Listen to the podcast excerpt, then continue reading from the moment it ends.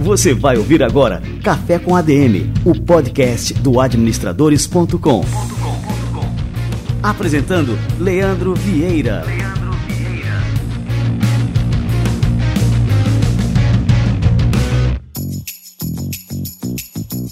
galera, está no ar mais um Café com ADM, a sua dose de cafeína nos negócios. Estamos começando o nosso episódio número 301. E o mercado de trabalho está passando por transformações fundamentais e até barreiras como distância não representam mais limites para o desenvolvimento de carreiras. Mário Trentin, dono do maior canal do Brasil sobre gestão de projetos, vai explicar para a gente como aproveitar esse momento para virar a chave e transformar a sua vida profissional. Esse cara é fantástico e esse café com ADM de hoje está turbinado de cafeína. Daqui a pouquinho, Mário Trentin chega por aqui, fica ligado. Você já está seguindo o Café com a DM no Instagram? Não marca bobeira. Nosso recém-lançado perfil por lá tem muito material extra do podcast, tem cortes em vídeo dos entrevistados, frases em destaque e muito mais. Ah, e eu também tenho recompartilhado todo mundo que compartilha os nossos conteúdos por lá. Então siga agora mesmo o arroba Café com ADM e marque a gente sempre que recomendar o Café com ADM para seus amigos, combinado? Pessoal, tem uma ótima dica para quem está querendo dar um passo adiante na carreira. A PUC de São Paulo, uma das universidades mais prestigiadas da América Latina, está com inscrições abertas para os cursos de extensão e especialização. Há vagas para as trilhas de administração, marketing digital, recursos humanos, gerenciamento de projetos, sustentabilidade, ESG, terceiro setor, business intelligence ciência de dados e muitos outros. Eu sempre digo que o conhecimento é o principal ativo de qualquer carreira. Na PUC de São Paulo, você tem a chance não só de adquirir esses conhecimentos, mas também colocá-los em prática. Acesse o link que eu vou deixar aqui na descrição do programa, escolha o seu curso e torne-se um profissional ainda melhor. Muito bem, galera. Vou preparar aqui o nosso cafezinho. Mário Trentin já está chegando por aqui. Vamos nessa.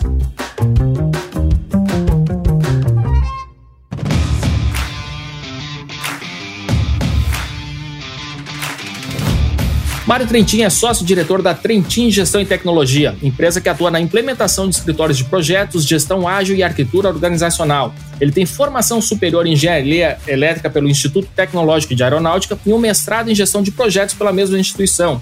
Trentin tem como um hobby um super canal no YouTube, onde ele ensina tudo sobre gestão de projetos e como iniciar uma carreira nesse segmento. E hoje ele está falando direto de Londres, mais precisamente da Pearson College, onde ele está fazendo o que mais gosta, aprendendo cada vez mais. Mário Trentin, que honra te receber por aqui. Seja muito bem-vindo ao nosso Café com a DM. Poxa, obrigado, Leandro. Prazer enorme. Muito bacana fazer parte aqui do nosso Café com a DM. Estamos por aqui aprendendo, ensinando também data science aplicada a negócios.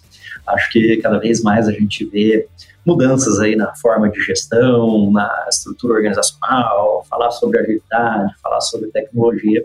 E esses assuntos são muito bacanas, realmente. Vamos lá. Sensacional. Eu esqueci de falar o mais importante de tudo, que o Mário é colunista do administradores.com também. Uma honra. Acompanhe os artigos lá. Legal. Ô, Mário, bom, fala um pouquinho pra gente aqui, Mário, da tua história de vida, né? Eu dei uma pincelada aqui na apresentação, mas a sua trajetória profissional ela é bem extensa e tem um trabalho formidável de ensino gratuito pela internet, como eu falei aqui, e queria que você comentasse aqui, contasse um pouquinho pra gente sobre isso. Claro, vamos lá. Bom, eu me formei em engenharia, então entrei em engenharia no ITA em 99, concluí em 2003 e trabalhei na Força Aérea por bastante tempo uma coisa que eu gosto bastante, né? Muita gente pergunta aí, né? Qual sua realização profissional? Outro dia eu recebi essa pergunta lá no Instagram e acho que isso é uma coisa muito pessoal, né? Obviamente, cada pessoa quer trabalhar numa startup, quer trabalhar na Apple, enfim. Mas para mim a Força Aérea realmente foi uma escola formidável, né? Fiquei lá 15 anos, saí da Força Aérea em 2014 como capitão oficial da, da Força Aérea. E lá eu tive acesso a toda a minha educação, graduação, mestrado ITA, outras matérias lá também, sou muito grato. E tive a possibilidade também de trabalhar em diferentes tipos de projetos, né? Talvez nem todo mundo conheça aí o que faz a aeronáutica no Brasil, mas a gente tem tecnologia de ponta, desde o programa CIVAN, de mapeamento, enfim, controle do espaço aéreo, uma série de coisas aí interessantíssimas, né? Que foi um grande aprendizado. Eu saí porque comecei a dar aula em 2008, 2012, e embora eu goste demais ali da aeronáutica, uma das coisas é que você começa a mudar de cidades, né? Acho que talvez outras atividades aí do serviço público tem isso, né? Muda para o Rio de Janeiro, muda para Brasília, muda para outros lugares ali. E por motivos mais pessoais de família, eu resolvi que queria ficar em São José dos Campos, onde era o último lugar que eu estava. Estava lá no de Aeronáutica Espaço, trabalhando com o escritório de projetos lá. E as coisas foram surgindo naturalmente, ali, através de aulas de MBA, enfim, é, projetos de consultoria. E aí eu criei a Trentin Gestão e Tecnologia, que é uma empresa que eu continuo até hoje. Nós temos mais ou menos aí hoje em torno de 38 funcionários. Temos um foco em escritórios de projetos, agilidade organizacional, como você mencionou. E viemos aprendendo muito aí nesses últimos anos também, sejam em projetos do Brasil, projetos fora do Brasil a empresa foi se tornando cada vez menos dependente de mim. E aí, de 2018 para cá, eu comecei a dedicar uma boa parte do meu tempo à, à educação.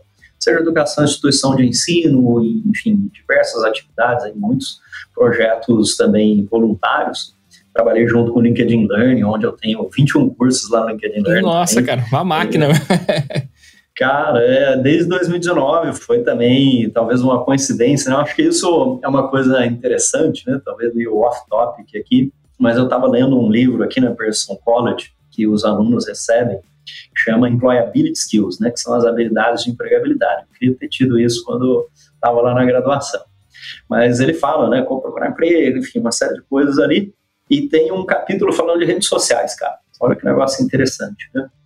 Eu até escrevi um artigo no Administrador, salvo engano, sobre isso também, porque você fazer o uso profissional das suas redes, né? Tem gente que só tira foto ali da festa, não sei o quê, enfim, né? cada um tem seu planejamento. Mas você postar que você está num congresso, que você, enfim, criou um protótipo de alguma coisa, fez um resumo de alguma coisa, isso chama a atenção das pessoas, né? Dos empregadores, enfim. E eu comecei a criar vídeos no YouTube em 2014 que eram resumos de aula para os meus alunos do MBA. Então, dava, MBA, dava aula em MBA da FGV, enfim, então o cara vai fazer a prova, criar resumo, eu fazendo resumos das aulas ali. E por criar isso, isso também me ajudou bastante em apresentação, né? não era algo que eu conseguia fazer de uma maneira tão fácil e natural. Mas em 2019, o LinkedIn precisava criar uma biblioteca em português e por causa dos meus vídeos procuraram. Então eu ajudei a criar esse roteiro, roadmap ali dos cursos em português, orientar e selecionar alguns instrutores, gravei os 21 cursos, né? quase quatro anos aqui que venho gravando cursos também. E tenho 168 mil alunos lá no, no Nossa, LinkedIn. Nossa, né? cara! Que negócio é animal. Uma, é uma baita plataforma, né? É impressionante. Eu também não sabia disso, mas tem 17 milhões de assinantes, né?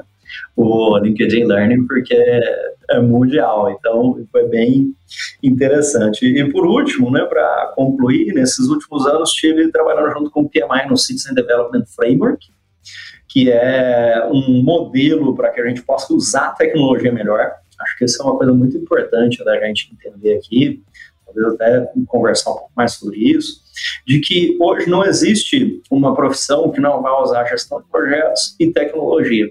Então não é mais você falar, ah, eu tenho profissões ou você é da área de tecnologia.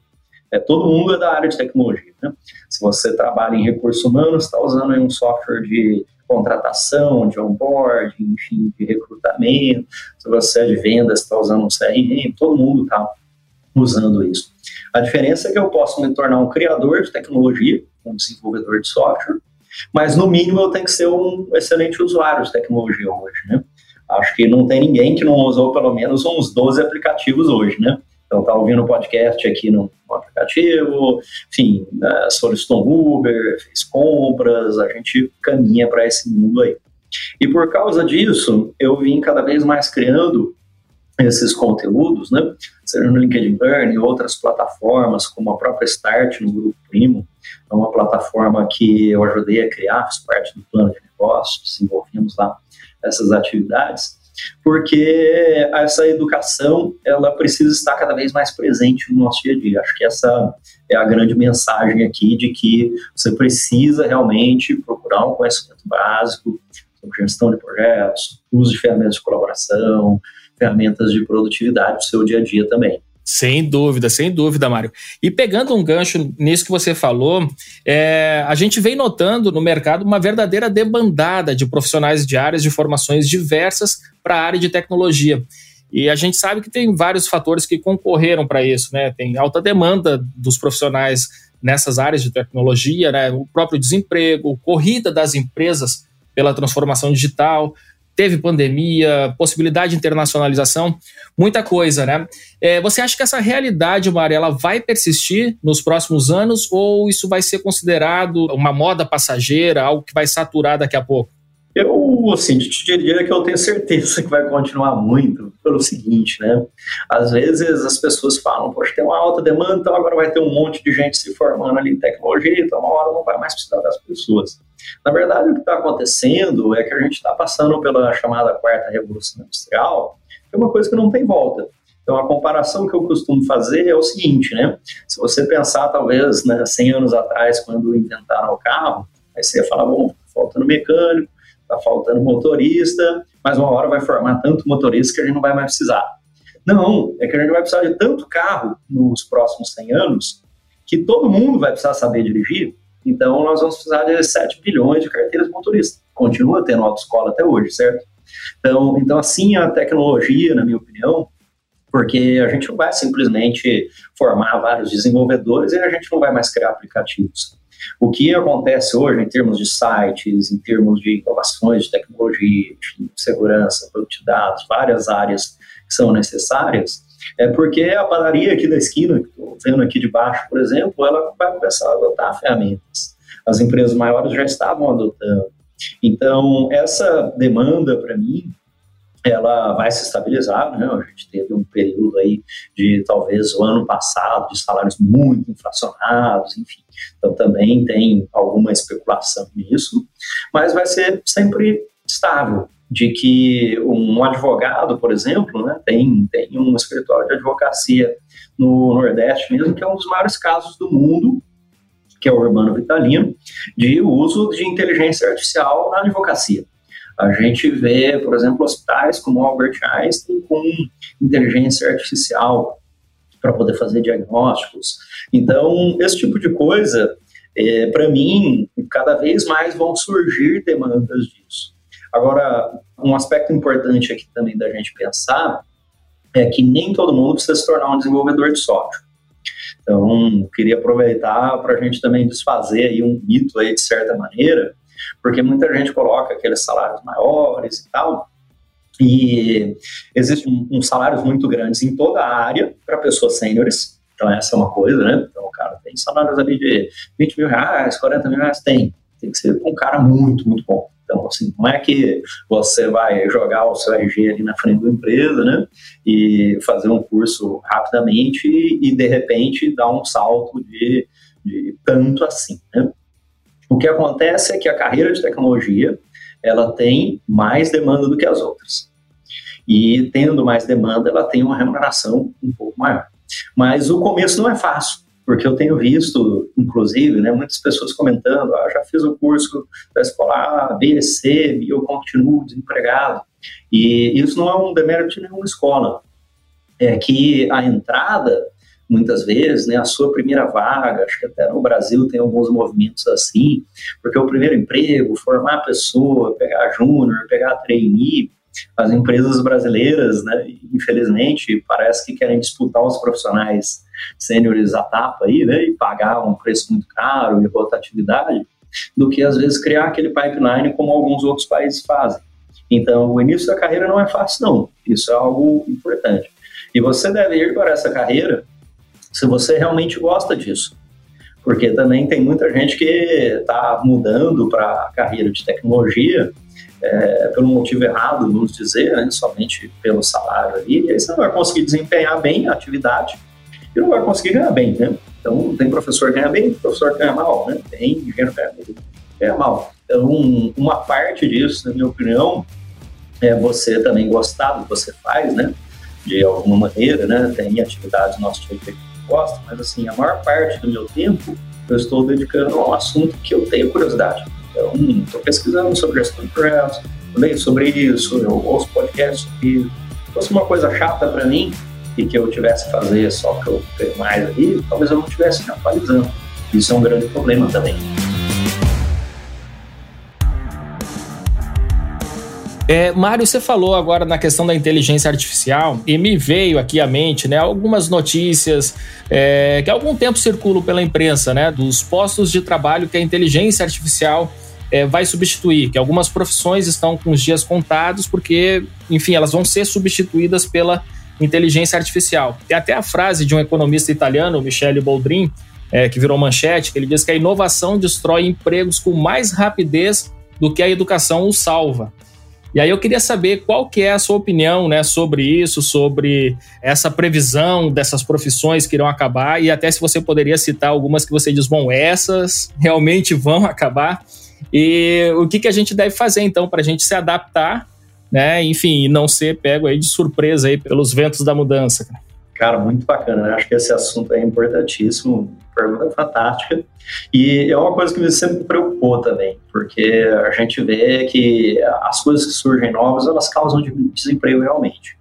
Eu vejo isso de uma forma positiva quando eu olho para as pesquisas e olho para a literatura disso, cara. É, me veio até a mente, porque isso que você perguntou é um negócio que aparece muito por aí, e eu fui pesquisar para poder conseguir responder isso de uma forma adequada.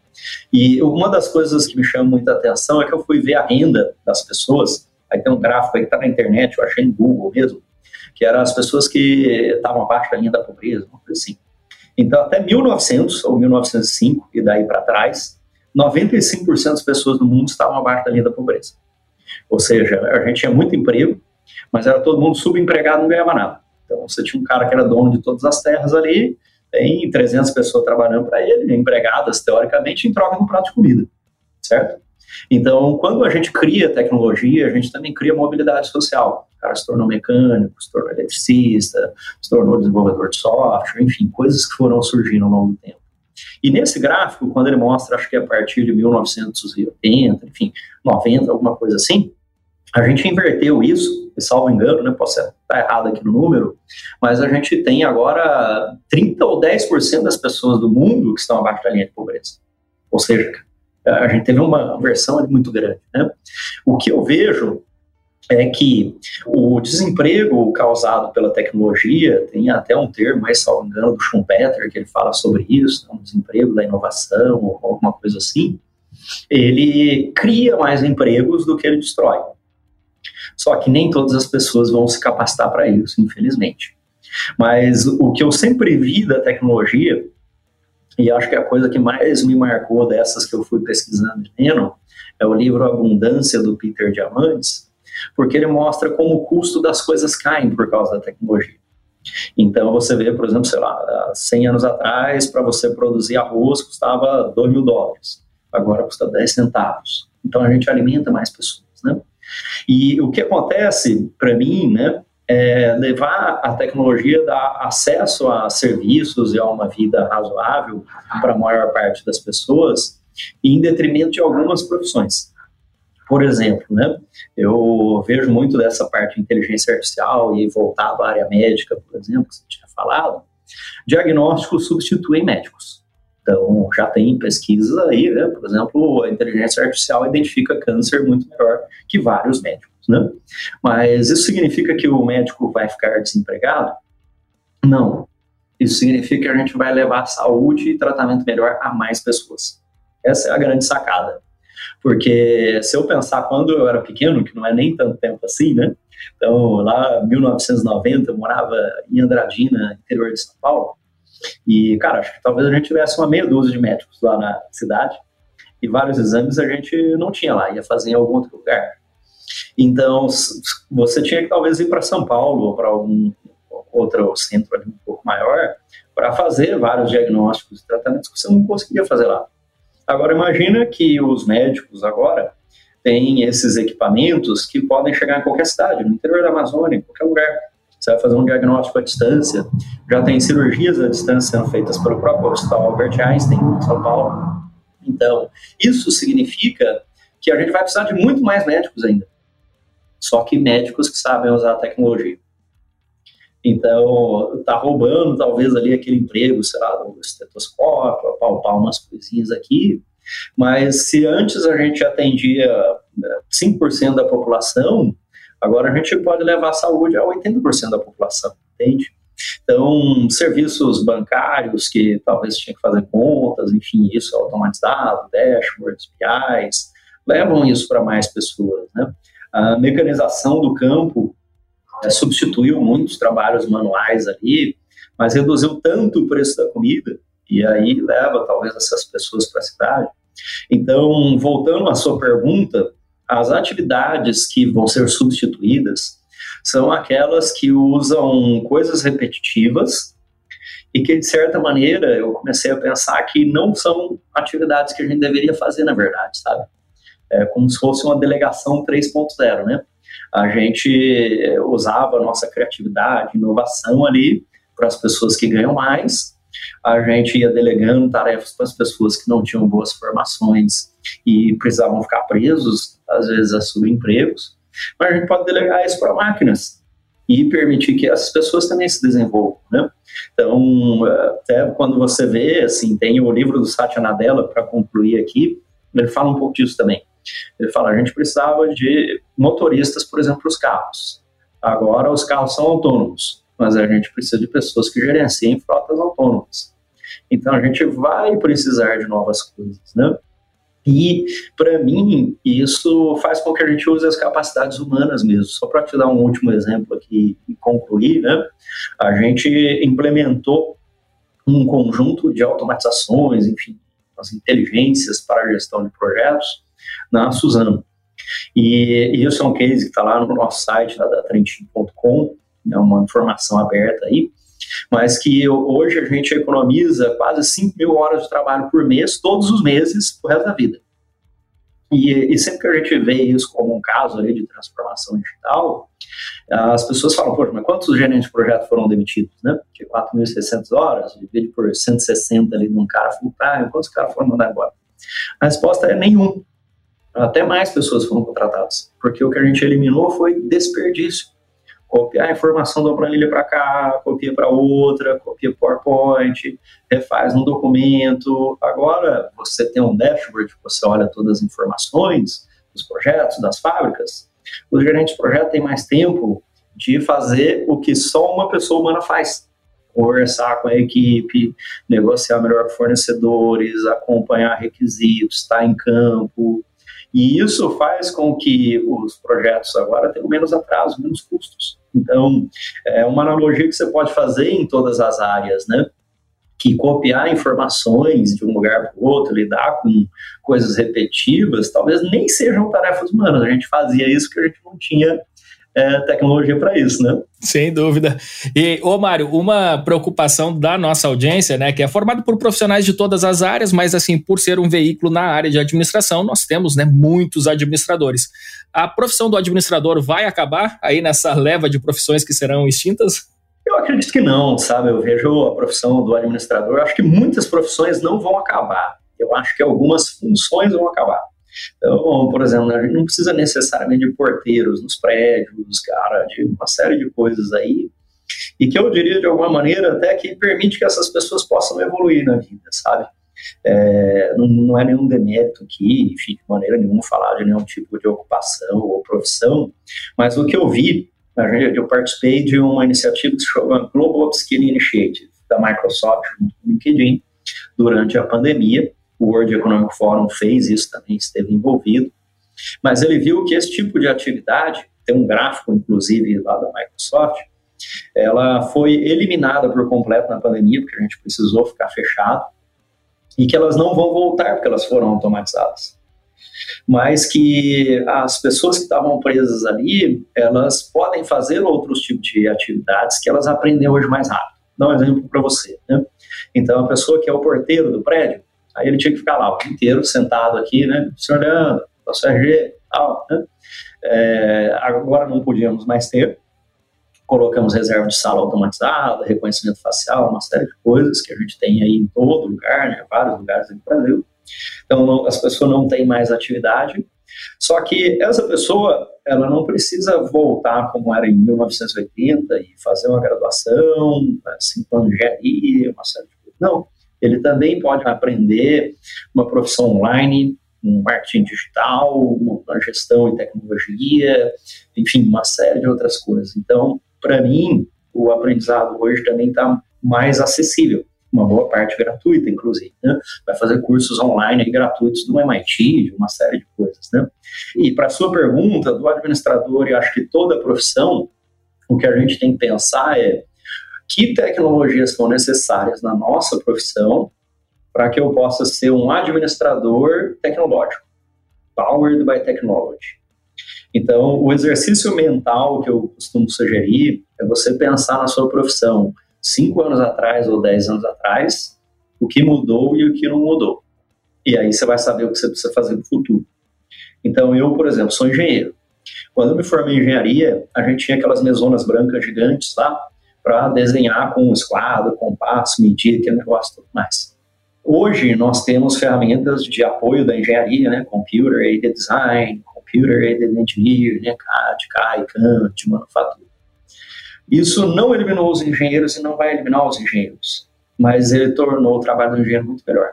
Então, se hoje existe um engenheiro concorrente meu que está fazendo desenho na prancheta, isso significa que ele não é competitivo, ele não é eficiente, e aí ele vai ser substituído não pela tecnologia, mas por um engenheiro que usa a tecnologia melhor que ele, entendeu? Então, assim, a gente não vai ser substituído pela tecnologia a gente vai ser substituído por outras pessoas que usam a tecnologia melhor que a gente. Porque a atividade do engenheiro de pensar, de design, de pensamento crítico, de comunicação, coletar informações dos stakeholders continua.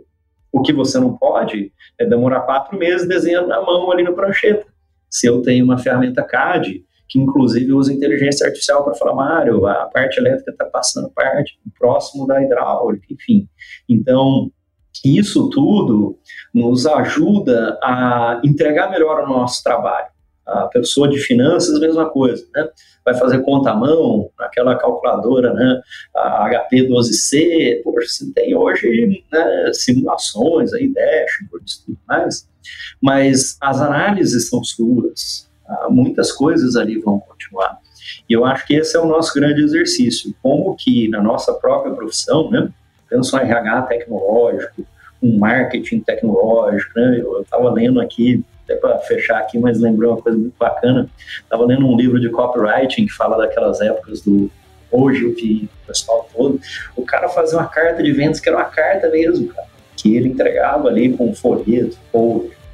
Hoje não vai ter máquinas que escrevem dessa maneira. A gente tem uma demanda maior ainda por copywriters hoje. Só que você utiliza ferramentas para você poder fazer isso ferramentas de automatização de marketing, de traqueamento, e uma série de coisas. Então é isso que a gente precisa fazer. Observar a nossa evolução tecnológica da nossa profissão. Você não precisa parar e virar um desenvolvedor de software. Você tem que ser um cara do marketing que usa tudo que está à sua disposição.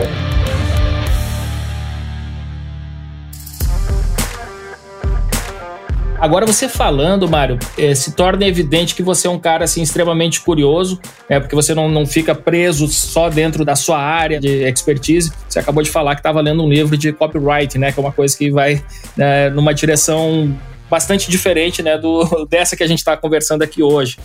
E assim, isso deixa evidente né, que a nossa formação ela não pode ser mais deixada a cabo só da universidade, porque a gente sabe que o sistema educacional, isso aqui não é uma crítica, é só uma constatação, ele não acompanha essa evolução de tudo que está surgindo, né, de novas tecnologias, de tendências e tudo mais. Só ali a pessoa fazer a sua faculdade e pensar que mesmo sendo um excelente aluno dentro desse contexto, não é o suficiente para ele estar pronto para enfrentar esse mundo de agora. Qual é a importância, então, do cara ser um autodidata, ter iniciativa para aprender, de aprender coisas que são diferentes ali daquele objeto de estudo da sua profissão escolhida também, enfim, que acabam enriquecendo ali o seu repertório? Conta aí para gente, assim, qual é a tua visão sobre isso, Mário? Pô, muito bacana, hein, cara? Se a gente tivesse combinado, não tinha dado mais certo, né? Mas acho que isso, cara, é, é, um assunto que eu tava pensando muito aqui na semana passada também. E coincidentemente tem um outro livrinho da Pearson. Eu acho que talvez a gente precise evoluir um pouco mais da nossa educação em geral. Enfim, pelo menos eu não achei nada disso na universidade no Brasil. Não é nada demais, mas tinha o Employability Skills e todo aluno recebe o Learning Skills. É um livro que é para você aprender a aprender. Ele fala, cara, tem gente que aprende mais com áudio, tem gente que aprende mais com vídeo, presencial, faz resumo, faz mapa mental. Então, existem diferentes formas de aprendizado. E você realmente tem que ser um autodidata e a gente tem o lifelong learning, que é aprender para o resto da vida. Só que o que eu vejo é que tem alguns mitos aqui que para mim são importantes de desfazer, né? O primeiro é que o lifelong learning não é você ficar fazendo curso pro resto da vida. É você buscar o conhecimento que é necessário para você subir um degrau profissional. Porque tem gente, ah, lifelong learning, então estou estudando faz 30 anos, tá bom, mas quais coisas, né? E como elas se conectam de alguma maneira.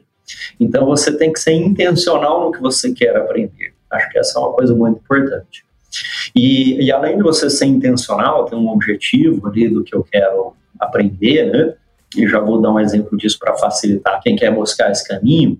Mas além de você ser intencional, você precisa ver que tipo de conhecimento você precisa a cada momento. Isso é muito importante. Né? Então, se eu vou começar em um determinado assunto, por exemplo, né, eu sou um administrador e eu quero começar a aprender um pouquinho de dados. Então, eu quero aprender Python, quero aprender Power BI, por exemplo, para criar aqueles dashboards, coisinhas lá. O que, que você vai fazer? Bom, a primeira coisa é a familiarização. Vídeo no YouTube, blog, compra dois livros Quardames. Então, não adianta querer pular etapa, né? Muita gente que manda mensagem para mim, Mário, quero começar na gestão do projeto, que livro que eu pego? Bom, algum que esteja escrito Fundamentos, Introdução ao Fordames, que você está começando, não é o melhor livro de gestão de projetos é o do primeiro ano básico. Então é isso que você precisa fazer. Aí você já se conscientizou, você tem alguma ideia agora, agora você procura um curso. Porque tem curso de tudo também. Você vai fazer Python para quê? Python para finanças, Python para. Você já deu uma olhadinha, agora você procura um curso. Pode ser um curso gravado, um curso ao vivo. Aí você começa a colocar aquilo ali em prática. À medida que você for evoluindo, você vai precisar de algum tipo de orientação que pode ser num grupo de estudo, pode ser numa mentoria, pode ser, tem várias coisas, mas você vai precisar de uma outra ajuda ali. Então, são degraus que você vai subir. Né? Na gestão de projetos, por exemplo, que eu fiz, quando eu comecei a estudar isso em 2008, foi muita coisa ali de blog, YouTube, embora não tivesse tantos recursos. Aí eu fiz um curso e eu entrei no PMI, que é uma comunidade onde havia grupos de discussão e tive a sorte ali de ter pessoas para me mentorar naquilo, aí eu me desenvolvi. Então, assim, também são coisas que você vai aprendendo aí ao longo do tempo. Né? Então, existem estágios de aprendizado e existem ferramentas adequadas para aquele tipo de aprendizado. Né? E dessa questão de você ser intencional, queria voltar nisso que eu acho que é uma coisa muito importante, porque hoje tem tanta coisa para a gente estudar no mundo, mas tanta coisa para a gente estudar no mundo, se você resolver sair estudando por aí, você vai passar 40 anos estudando e também nunca vai estar empregado, não vai fazer nada.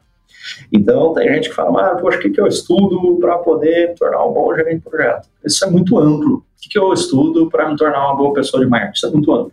Aí você não vai conseguir. Então, o que você tem que fazer é olhar a sua condição atual, quais vagas você pode concorrer, e aí o que, que você precisa aprender com aquela vaga. Então, eu acabei de me formar em marketing, eu quero trabalhar com marketing digital, quero trabalhar com campanhas de tráfego num e-commerce, como por exemplo Mercado Livre, Submarino, enfim. Então agora eu defini. A definição desse seu escopo mais fechado é você poder olhar algumas vagas. Estou falando para você olhar uma, mas para você olhar algumas parecidas em atuação semelhante. Aí, a partir disso, fala, bom, então eu preciso aprender Facebook Ads, preciso aprender outra coisa. E aí você se aprofunda naquilo. Porque aí você vai começar a trabalhar, acho que essa que é a sacada do lifelong learning, porque parte do aprendizado só ocorre na prática. Então a gente tem o conhecimento explícito, está escrito em algum lugar, está nos vídeos e tal, o conhecimento tácito que você só pega na hora que você está trabalhando mesmo. Então você entrou naquele trabalho, agora você vai começar a descobrir problemas que você nem sabia que tinha, E aí, para mim, o próximo passo de aprendizado disso é os pontos de dor que você tem. Então, você começou lá a trabalhar em tráfego de marketing, por exemplo, vamos dizer, e as suas campanhas não estão indo muito bem porque você não tem boas imagens. Você fala, bom, então preciso aprender a fazer imagens. Aí esse é o próximo aprendizado, entendeu? Então, isso foi o que eu fui fazendo na minha carreira, eu acho que funcionou muito bem, porque hoje, talvez pela abundância de recursos, e por falar lifelong learning, lifelong learning, tem um monte de gente estudando um monte de coisa e também não está estudando nada. Então, eu, eu fiz até um vídeo lá no YouTube muito tempo atrás, que era minha carreira em gestão de projetos, formado em engenharia. Então, para projetos de engenharia, a gente usava o guia PMBOK. Não saía estudando ágil, safe, 500 certificações. Não. Engenharia, guia PMBOK. Trabalhei com isso durante 4, 5 anos. Aí, à medida que o meu escopo de trabalho foi se ampliando, eu procurei gestão ágil, procurei arquitetura organizacional. Então, à medida que a minha atuação foi se expandindo nesse escopo, é que eu sentia outras necessidades de conhecimento e eu sempre fui atrás do conhecimento porque ele era uma necessidade. Claro que você também pode fazer por um hobby, né? Tem coisas que eu leio por um hobby, mas por uma necessidade. Porque no final das contas, acho que essa é a grande frase, né? A educação não é empregabilidade. A empregabilidade é você conseguir executar um trabalho que tem valor assim, ninguém vai te contratar porque o Maio tem MBA, tem certificação, eu contrato por isso, né? Se eu sou um jardineiro, eu sou contratado porque eu cuido daquelas plantas bem e elas crescem bem. Eu não tenho um diploma de jardinagem aqui e tal. Então, a empregabilidade é você ter essas dores práticas, né? Ah, esse tipo de planta está morrendo, então eu vou estudar essa planta aqui, eu vou melhorar mais aquela coisa às vezes a gente tem isso também, né? Talvez a gente esteja caminhando aí para uma geração de muita educação, talvez muita informação e baixa empregabilidade, infelizmente, porque não é um estudo direcionado e não está nas atividades práticas. Eu fiz um estágio, fiz um trainee, mudei de emprego, acho que isso é muito importante. Ontem a gente estava conversando com isso, você escreveu um artigo brilhante aqui no Administradores que você compartilhou como que é a sua rotina de atualização, de aprendizado, que vocês, como família, sempre se lançam né, numa aventura de aprender uma coisa nova a cada ano. E eu queria que você comentasse isso aqui para os nossos ouvintes e que também deixasse ali as suas recomendações. Como que a gente pode aplicar isso também nas nossas vidas? Assim, pega aí uma pessoa que já está formada, já está pós-graduada, enfim, tem seu trabalho. Como é que ela pode, na sua rotina né, de vida, encaixar uma jornada de aprendizado como essa que você está fazendo agora com a sua família aí em Londres? Londres? Eu sempre vi a minha carreira, né? E tem alguns livros que falam sobre isso, daquela chamada carreira em T, que é você se aprofundar em alguma coisa e aí depois que você se aprofundou, você busca outras áreas. Para mim, essa sequência é importante. Eu acho que você saber de tudo, né, ser generalista, mas não ter se aprofundado em nada, acaba limitando muito as suas oportunidades profissionais. Então, eu me aprofundei na engenharia, fiz aquilo, e a partir disso eu fui trabalhando com áreas complementares ali e expandindo aquele círculo, né? não é simplesmente pular para um outro círculo. Porque aí eu acho que a gente consegue alavancar o que a gente tem. Inclusive, muitas perguntas em relação à transição de carreira. Para mim, as pessoas que vão fazer transição de carreira, elas têm que planejar isso de uma forma que ela aproveite o que ela já tem e vá para um lugar melhor, ou pelo menos uma transição lateral, e não dar 10 passos atrás porque não faz sentido, você na verdade nem vai conseguir se empregar. Né? Então, imagina que eu sou um engenheiro com 10 anos de trabalho e agora eu resolvi que eu quero ir para a tecnologia. Bom, faz um curso de tecnologia e já vira aqui um coordenador de tecnologia, vai buscando projetos paralelos para a empresa. Não para a sua carreira para voltar para fazer a graduação, você já fez, de computação, e obter uma vaga de estágio, e o cara vai olhar que seu salário antes era 8 mil, ele nem vai te dar vaga de estágio, não vai conseguir. Então, acho que isso é uma coisa importante. E nessa atualização constante, né, acho que tudo isso é legal, né, um papel muito bacana aqui do administradores, próprio podcast aqui, Café com ADM, porque acho que às vezes a pessoa pega um insight que a gente também tem os nossos preconceitos enraizados na mente. Né? Então, eu escrevi um artigo no Administradores sobre fazer cursos no exterior, porque por muito tempo eu não achei necessário. Acho que assim, não era uma coisa que se falava tanto na época. Eu sou de 1981, né? e fiz engenharia, me formei em 2003 e eu só fui viajar para fora do Brasil em 2011. O cara com uns 30 anos de idade. E porque eu nunca achei necessário. Assim, então, tinha até o, condições, de repente, de ir antes, mas nunca achei necessário. Eu pensava que a gente poderia né, aprender qualquer coisa ali nos livros, em inglês, cara, eu já tinha reuniões em inglês, participava de projetos internacionais, você pode fazer um curso do MIT à distância, eu falei, cara, por, por que, que eu preciso ir para fora, sendo que eu tenho tudo aqui, né? E acabei indo por uma coincidência, né, eu obtive uma bolsa para estudar tópicos avançados de gestão de projetos na Califórnia, e aquilo para mim foi uma transformação total aí de vida e de carreira. Porque quando você sai fora do Brasil, e não a passeio, né? Nada contra o passeio, falando da parte profissional, né? você saiu ali para fazer um curso de três dias, de uma semana, enfim, de algumas semanas, e isso é uma coisa que você pode pesquisar e que tem várias instituições, né, para todos os bolsos. Não precisa ir fazer MBA em Harvard, que são 160 mil dólares, né? E dois anos, full time, você não vai poder trabalhar. Não, você pode fazer curso de três dias, de cinco dias, talvez vá custar aí em torno de mil dólares, por exemplo, menos. Então, um curso de três semanas, quatro semanas. Esse curso aqui na Pearson, por exemplo, são três semanas. É mais barato do que um MBA.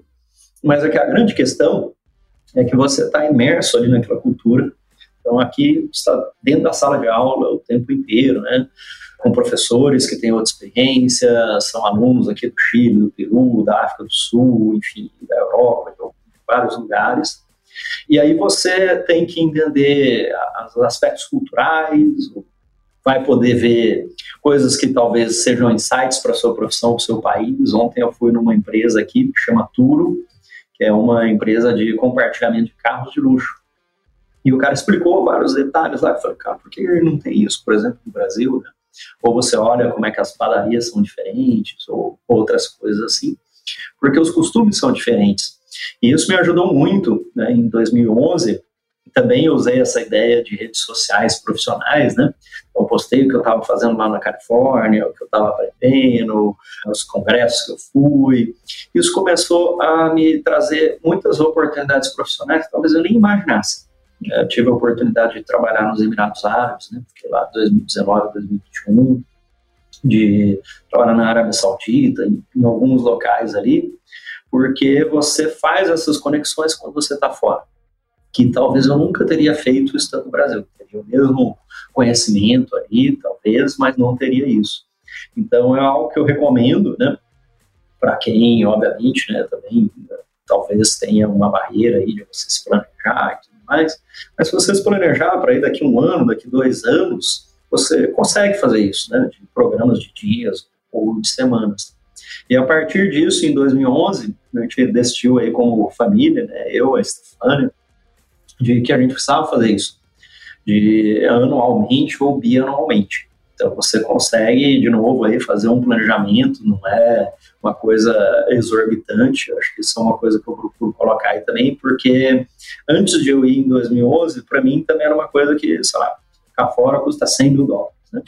E não é assim, você vai escolher o lugar que você possa ficar, a duração que você possa ficar, enfim mas vá, porque isso vai abrir outras portas e eu acho que é um grande investimento naqueles degraus que a gente falou. Então, eu já tinha feito cursos de curta duração, já fiz MBA no Brasil, já fiz certificações, já tive a minha experiência profissional. Se eu fizer três MBAs, como eu já vi pessoas fazerem no Brasil, eu sinceramente não acho valor. Eu fiz um MBA só. Porque se eu precisar saber de outros tópicos, aí eu busco um curso diferente porque todos os MBAs têm uma mesma base. Né? Sim. Você fez MBA em finanças, aí você for fazer MBA em marketing, pelo menos uma metade se repete, que é a ideia de um programa de business. Né? Por que não fazer um curso avançado de marketing no exterior, se você já fez um MBA? Então, se você já fez um MBA de gestão empresarial, você não vai fazer gestão de projetos avançados lá na Califórnia, como eu fiz, por exemplo. Então, acho que são outras experiências que agregam muito a sua carreira. Né? Eu acho que pelo menos vale a pena, né, você que está ouvindo aqui, pesquisar. Muitas instituições concedem bolsas, de novo, aí tem programa de três dias, de cinco dias, de semanas, para que você possa participar disso. Participar de congressos e eventos, muito importante. Você vai aprender as últimas coisas da sua profissão, você vai poder fazer conexões, participar de programas educacionais dentro e fora do Brasil, sempre com aquela intencionalidade que a gente falou na pergunta anterior. Então, assim, também não é o que eu procuro fazer também, não escolho as coisas ali, porque é a próxima coisa que eu preciso aprender. Então, por exemplo, aqui eu estou acompanhando como professor assistente, mas também tenho um interesse na análise de dados aplicada a negócio porque isso é uma coisa que eu já venho utilizando e que é um gap que eu preciso desenvolver. Então, eu não vim aqui para fazer o quinto curso de projetos, né? Digamos, de projetos, eu acho que estou bem, né? Não, não vim fazer aquilo ali. E também não vim fazer um curso que não esteja relacionado comigo, né? Poderia estar fazendo, sei lá, tópicos avançados de recursos humanos, mas, poxa, eu tenho utilização para mim, então pense nisso, né? qual é a próxima coisa que você tem que fazer. Acho que isso é a grande sacada do seu desenvolvimento profissional.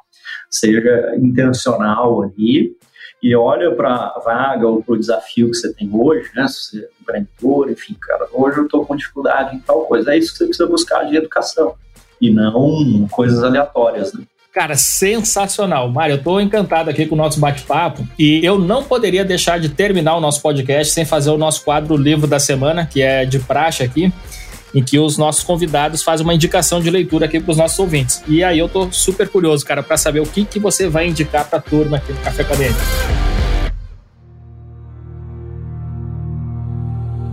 Livro da Semana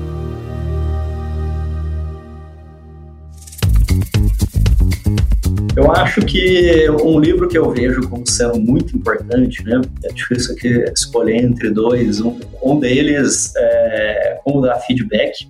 Não me lembro exatamente o autor, vou dar uma olhada aqui, mas um livrinho da capa branca de como dar e receber feedback. E o outro é o Radical Candor, que é a transparência radical, se a gente pode dizer. Porque eu acho que uma parte do nosso desenvolvimento que a gente negligenciou, eu negligenciei por muito tempo, é a gente poder receber críticas e dar críticas. Porque a gente está acostumado muito com uma educação meio passiva ali. Então, eu leio, eu assisto um vídeo, eu vou na aula, estou lá na sala com o meu professor, enfim. E a nossa melhoria ela está quando você tem a coragem de apontar coisas que as outras pessoas ao seu redor precisam melhorar e você também incentiva que elas façam isso com você. E isso é um grande desafio. Né? Então, esse livro de dar e receber feedback, ele me ajudou bastante. Vou dar uma olhadinha nele aqui já e pesquiso só para te dar o nome do autor certo, porque ele desmistifica isso, né? Que eu posso chegar e falar, poxa, Leandro, cara, a gente precisa melhorar tal coisa, você não está fazendo isso tão bem, e que coisas que eu posso melhorar e ele te dá perguntas dirigidas, que eu acho que é o mais importante. E também chegar aqui, Leandro, me fala aí que eu posso melhorar. Aí você vai pensar uma coisa qualquer aí, só para não ficar sem falar nada, né? O Mário arruma o seu cabelo aí próximo, que tá muito bom. Então, seja específico. Então, Leandro, o que, que eu posso fazer para responder as perguntas melhor? Ah, ter um som melhor, enfim. Então, isso é uma coisa que me ajudou bastante porque aí a gente realmente investe nas pessoas que estão ao nosso redor, porque você criticar elas é um investimento. Que quando a gente é passivo, a gente também não está investindo em outra pessoa, né? Então eu vou criticar o Leandro porque eu gosto muito dele. Se eu gostasse mesmo dele, eu ia falar para ele coisas que ele pode melhorar, porque aí ele ia ser um cara melhor. O livro é Obrigado pelo Feedback, de Douglas Stone e a Sheila Rinda.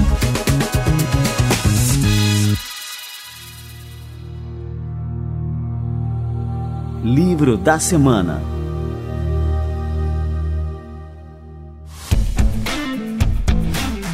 Sensacional. Pô, Mário, cara, queria te agradecer aqui pela aula que você deu aqui pra gente, um verdadeiro mapa do desenvolvimento profissional. E eu curti demais, tenho certeza que a turma vai ficar assim super pilhada aqui depois desse café com a DM de hoje, cara. Muito obrigado mesmo, viu, Mário? Eu que agradeço, prazer enorme. Muito obrigado aí, Leandro. Um grande abraço a todos. Quem quiser também pode mandar mensagem por aí e leiam os conteúdos aqui do Administradores também. Isso faz parte do seu lifelong learning também. Que legal. Bom, e galera, grudem no Mário Trentin, arroba Mário Trentin, é só procurar aí no Insta, LinkedIn, conteúdo de primeira, administradores.com, tem uma coluna lá para vocês acompanharem também. É sensacional. É um cara que vocês têm que ficar grudados ali, acompanhar tudo que ele fala. Os stories são fantásticos também. É muito aprendizado, muito insight para a vida, carreira e tudo mais. Grande Mário Trentin. Valeu demais, Mário. Valeu, obrigado. Até a próxima.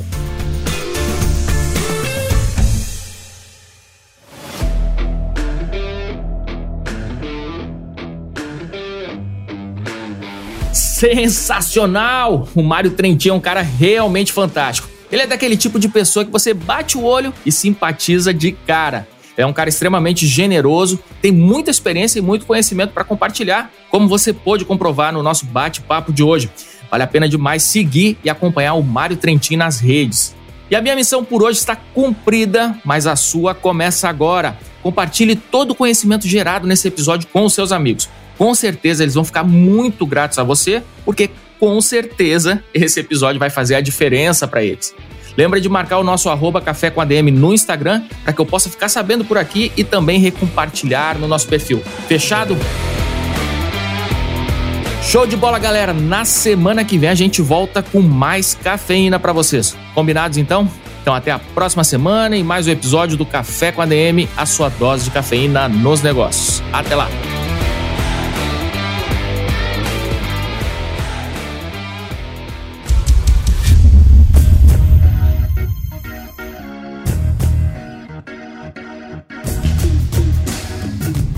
Você ouviu Café com ADM, o podcast do administradores.com.